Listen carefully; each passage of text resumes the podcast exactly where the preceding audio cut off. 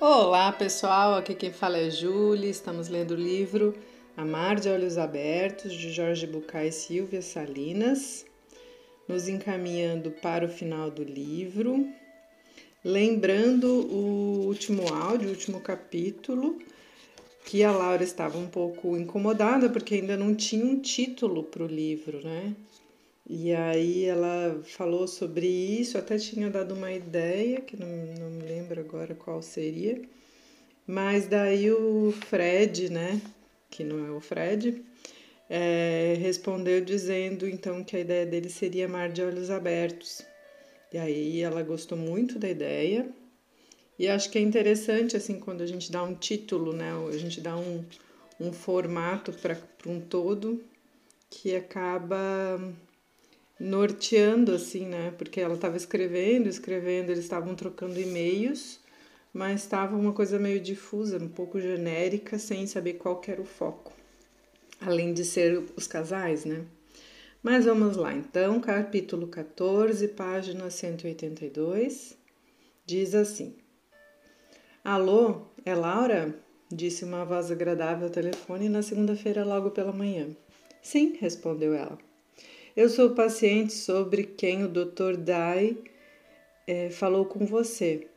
Ah, sim. Como vai, Roberto? Como é bom saber que você se lembra do meu nome. Por um momento, Laura não soube o que dizer. A resposta era muito íntima para uma pessoa desconhecida.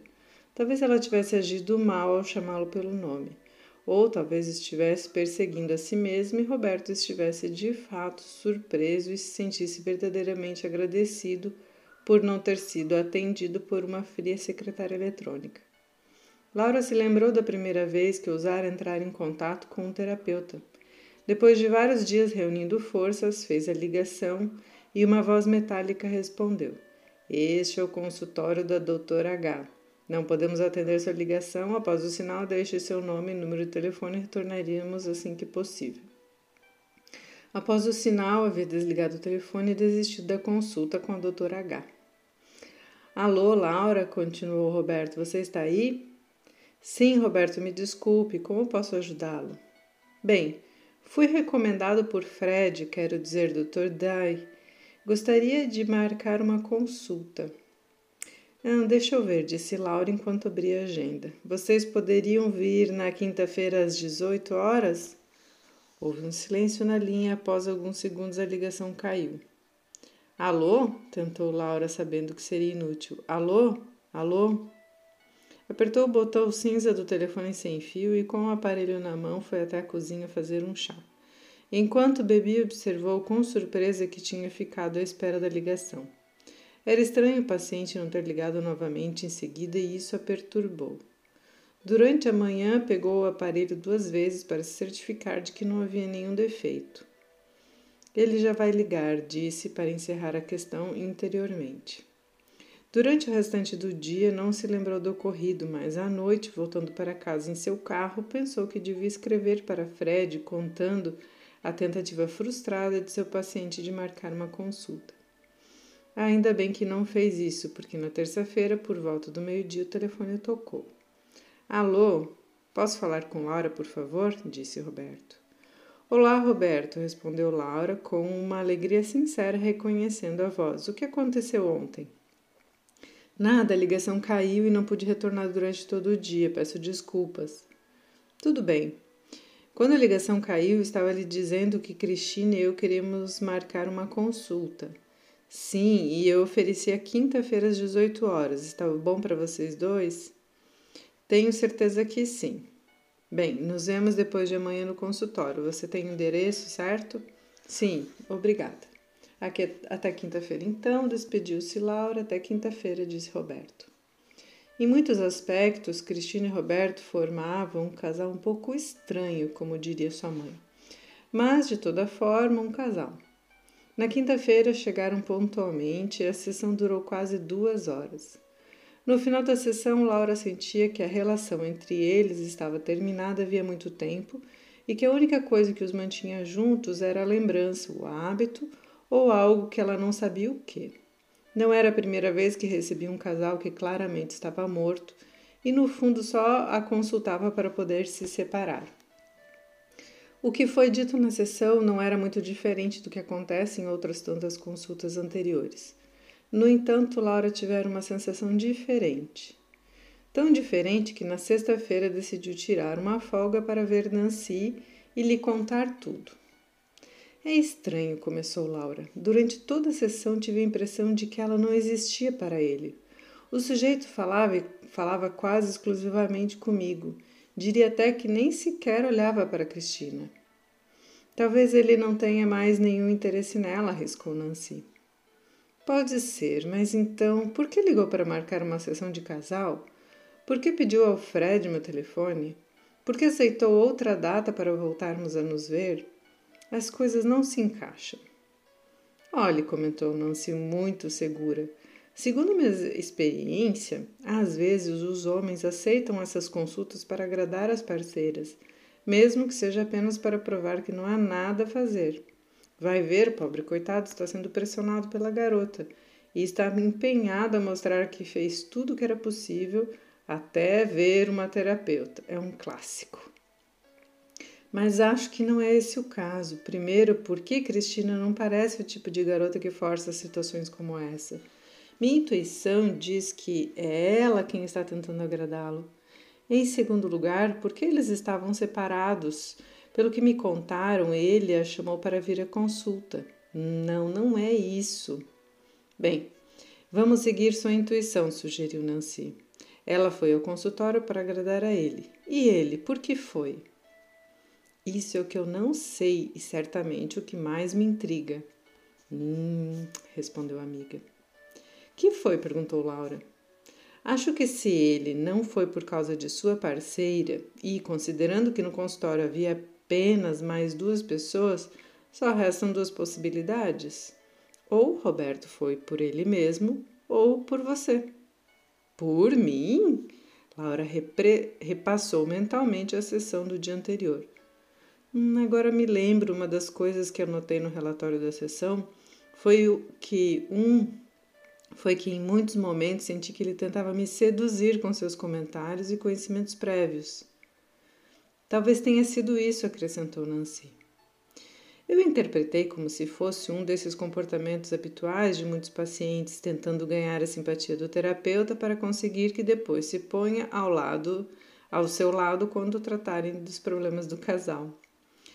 Pode ser. O diagnóstico será dado pelo seu próprio testemunho. Você se sentiu seduzida ou manipulada? Não sei, respondeu Laura. Você sabe que eu estou em um momento delicado, tenho medo de me enganar completamente ao enxergar nessa consulta o que de alguma forma estou esperando que aconteça na vida real. Espere um momento. A psicanalista aqui sou eu. Esse não é o paciente que escreveu aquele conto do príncipe que ficou encantado com o seu comentário e depois pediu o número de seu telefone segundo o que me contou? Laura balançou a cabeça e disse: Sabe o que eu estou pensando? Quando ele me ligou para marcar uma consulta, eu propus uma data e lhe perguntei, como sempre faço, se poderiam vir. Agora percebo que depois de um segundo, silêncio estranho, supostamente, a ligação caiu e Roberto só retornou no dia seguinte. Bem, está tudo claro então. Ele pensava em ir sozinho à consulta e sua pergunta pegou de surpresa. O que aconteceu depois é lógico. Ligou para Cristina e pediu que ela o acompanhasse em uma sessão de terapia de casais. Nancy estendeu a mão para pegar um croissant e, antes de levá-lo à boca, satisfeita com sua dedução, acrescentou em tom de sentença: Garanto que Roberto foi por você e não por Cristina. Você acha? Veja bem, disse Laura e começou a olhar pela janela do bar. Laura nunca tinha percebido que estava sorrindo, se Nancy não lhe tivesse feito notar. Na manhã de sábado, sentou-se na frente do computador, sentia a urgência de escrever. Querido Fred, gostaria de refletir sobre como as pessoas inventam histórias e acreditam nelas. Não lhe parece impressionante que alguém se una ou se separa ou se separe, sofra ou se afaste diversas vezes e não saiba exatamente por quê? Os homens não servem para nada. Preciso de um homem forte, sempre encontra os fracos. Já estou velha demais para isso. Ninguém vai me querer como sou. Os homens só querem ir para a cama e depois desaparecem.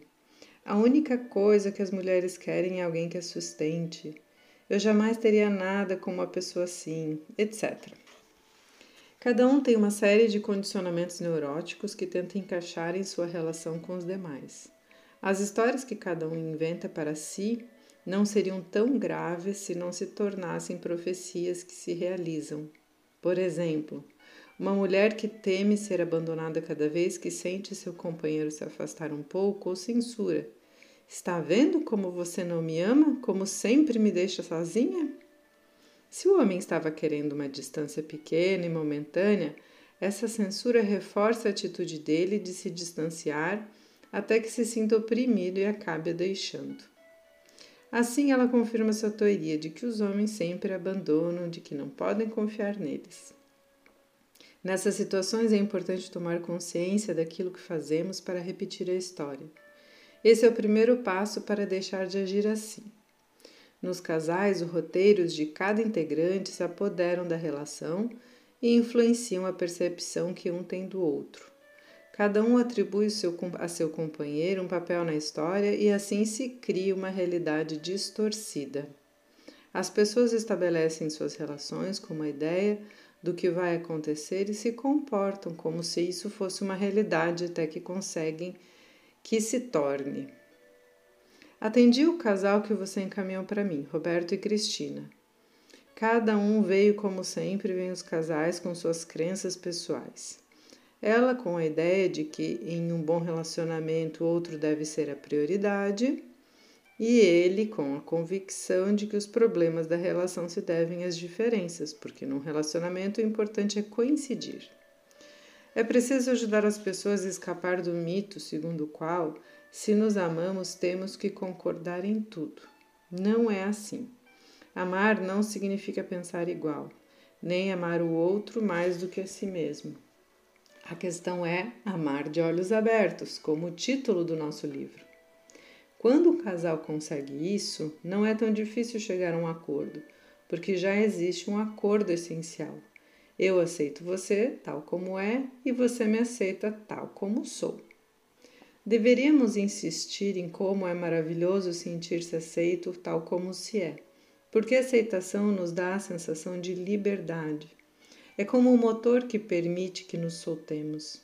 É importante trabalhar para aceitar nosso companheiro tal como ele é, vendo-o em sua totalidade, descobrindo a forma como ele funciona e respeitando o seu jeito de ser. Ah, esse é um desafio, né, gente? Desafio de perceber a pessoa como é, aceitar a sua totalidade, descobrir como funciona e respeitar. Quando um dos membros de um casal diz gostaria que você fosse mais assim e menos desse jeito, não percebe que, se o outro realmente mudasse, alteraria todo o sistema. Além disso, ninguém poderia garantir que a pessoa que pede a mudança continuasse sentindo que o outro a ama, porque a mudança o teria transformado em outra pessoa. Sabemos que amamos o outro como ele é. Não podemos saber se o amaríamos se ele fosse de outra maneira. As pessoas são um pacote completo e amar é aceitar o outro como um pacote único, amando-o tal como é, sem tentar modificá-lo. Em suma, tudo é um desafio. Um desafio que começa por si mesmo. Aceitar começa com aceitar-me.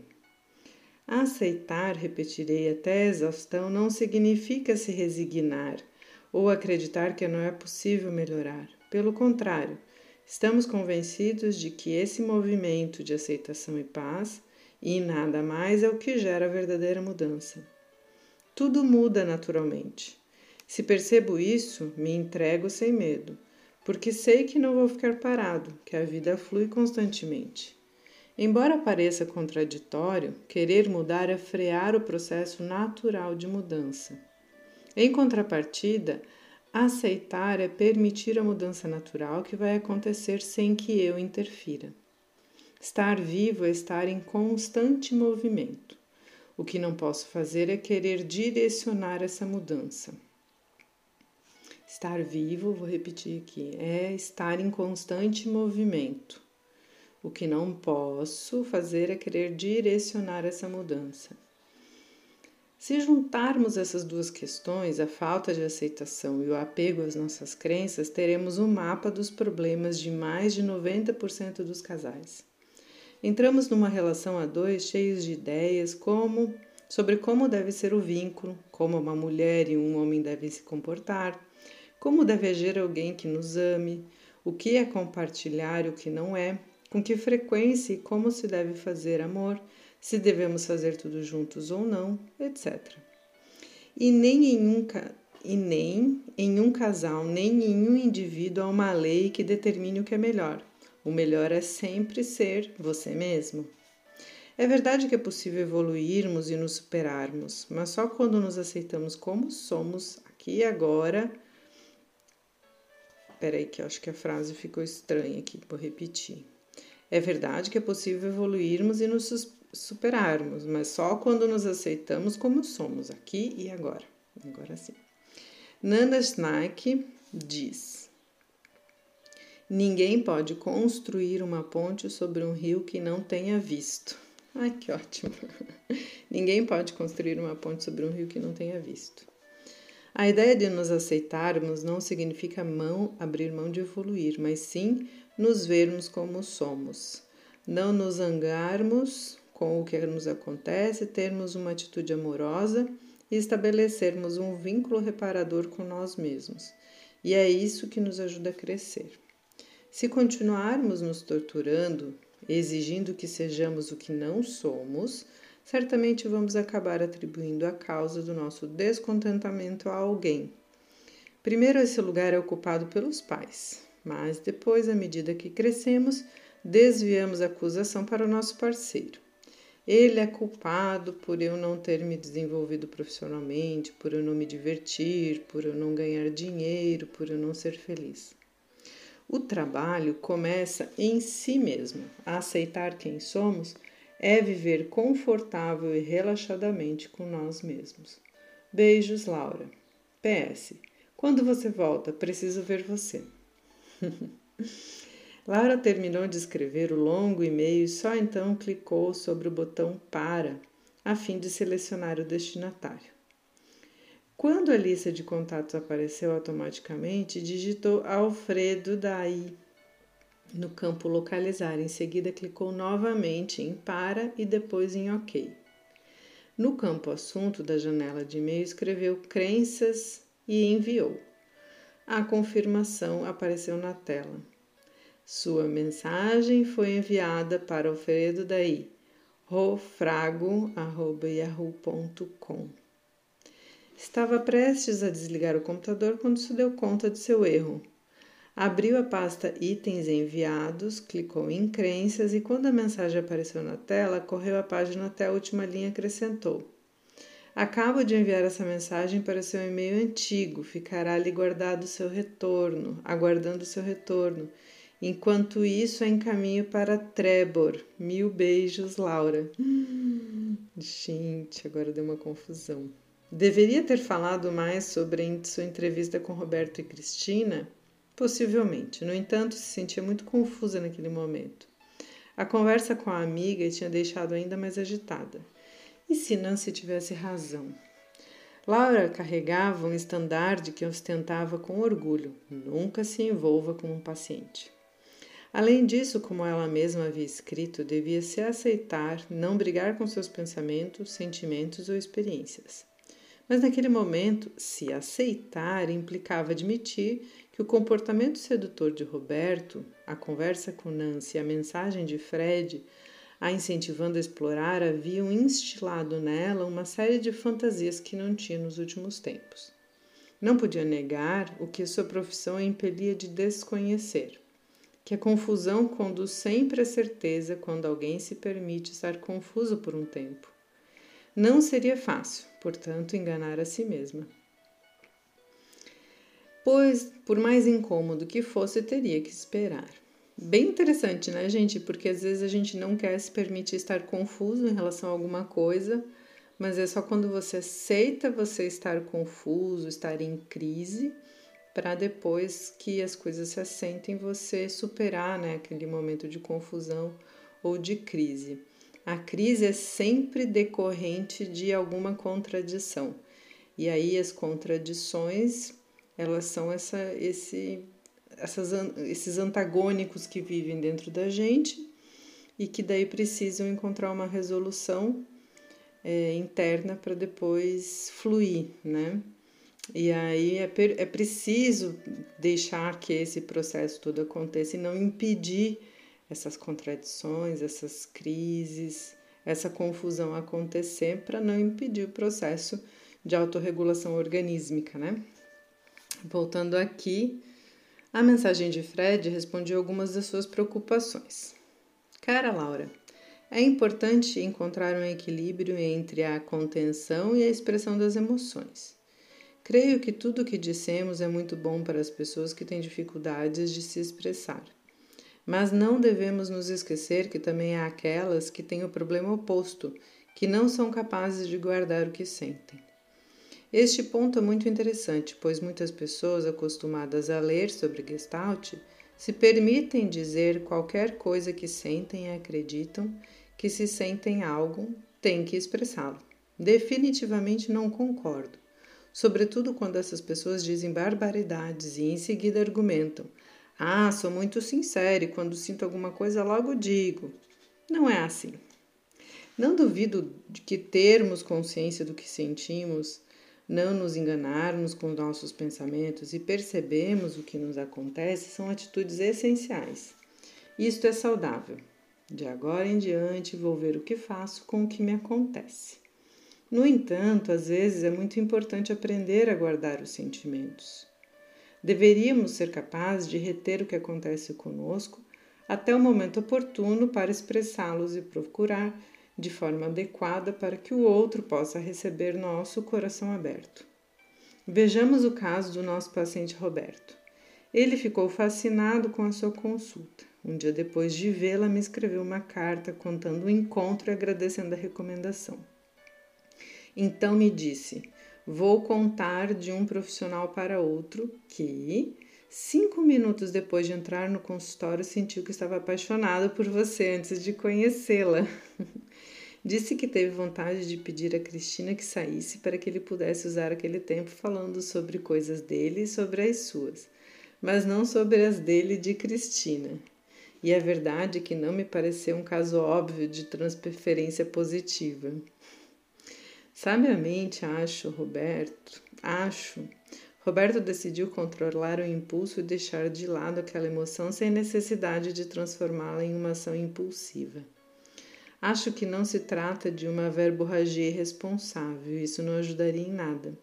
É fascinante o trabalho de explorar nosso interior, navegando pelas emoções, até ver o que acontece no fundo, em vez de acreditarmos em sua primeira emoção que pode esconder outras.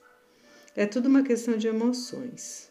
Não confio em quem me considera, em quem considera as emoções um determinante absoluto de suas atitudes. É preciso muita bagagem para saber o que uma pessoa sente de verdade, e só então decidir se é ou não o momento de demonstrar isso, seja falando ou agindo. As pessoas muitas vezes não percebem o que lhes acontece. Como pretender que sejam razoáveis ao expressar seus sentimentos? Para terminar, confesso que às vezes, quando as pessoas dizem coisas estúpidas como eu te quero, mas não te amo, ele morreu para mim, ou eu gosto dele como pessoa, fico me perguntando o que querem dizer. Fred, assinado Fred.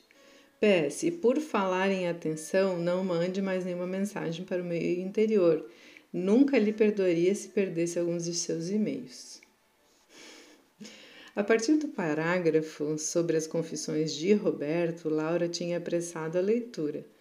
Li a mensagem, mas ao mesmo tempo corri os olhos pelo texto para ver se havia outra menção a Roberto. Assim que leu a assinatura de Fred, voltou àquela parte e a releu freneticamente mais seis vezes. Quase sem pausa e com o parágrafo na tela, pegou o telefone para deixar um recado na secretária eletrônica da amiga. Nancy, você estava certa. E assim finalizamos o capítulo 14, super empolgante, né? De, de que talvez então a, a Laura também tenha se empolgado com o, o Roberto, né? E o Roberto ali se sentindo apaixonado por ela, e quem sabe, né? Será que eles vão ter alguma coisa? Será que. Como é que isso aqui vai se desenrolar, né? Qual vai ser o desfecho? Está muito interessante, né, gente? Espero que vocês também estejam gostando, assim, tanto quanto eu. Eu não lembro o final. é bem engraçado, né? Faz muitos anos que eu li. Eu não lembro o final. Mas estou bem aqui empolgada junto com vocês. Não vou espiar. Vamos ler juntos, tá bom? Um abraço, um abraço grande. Que vocês tenham um lindo dia e até o próximo áudio.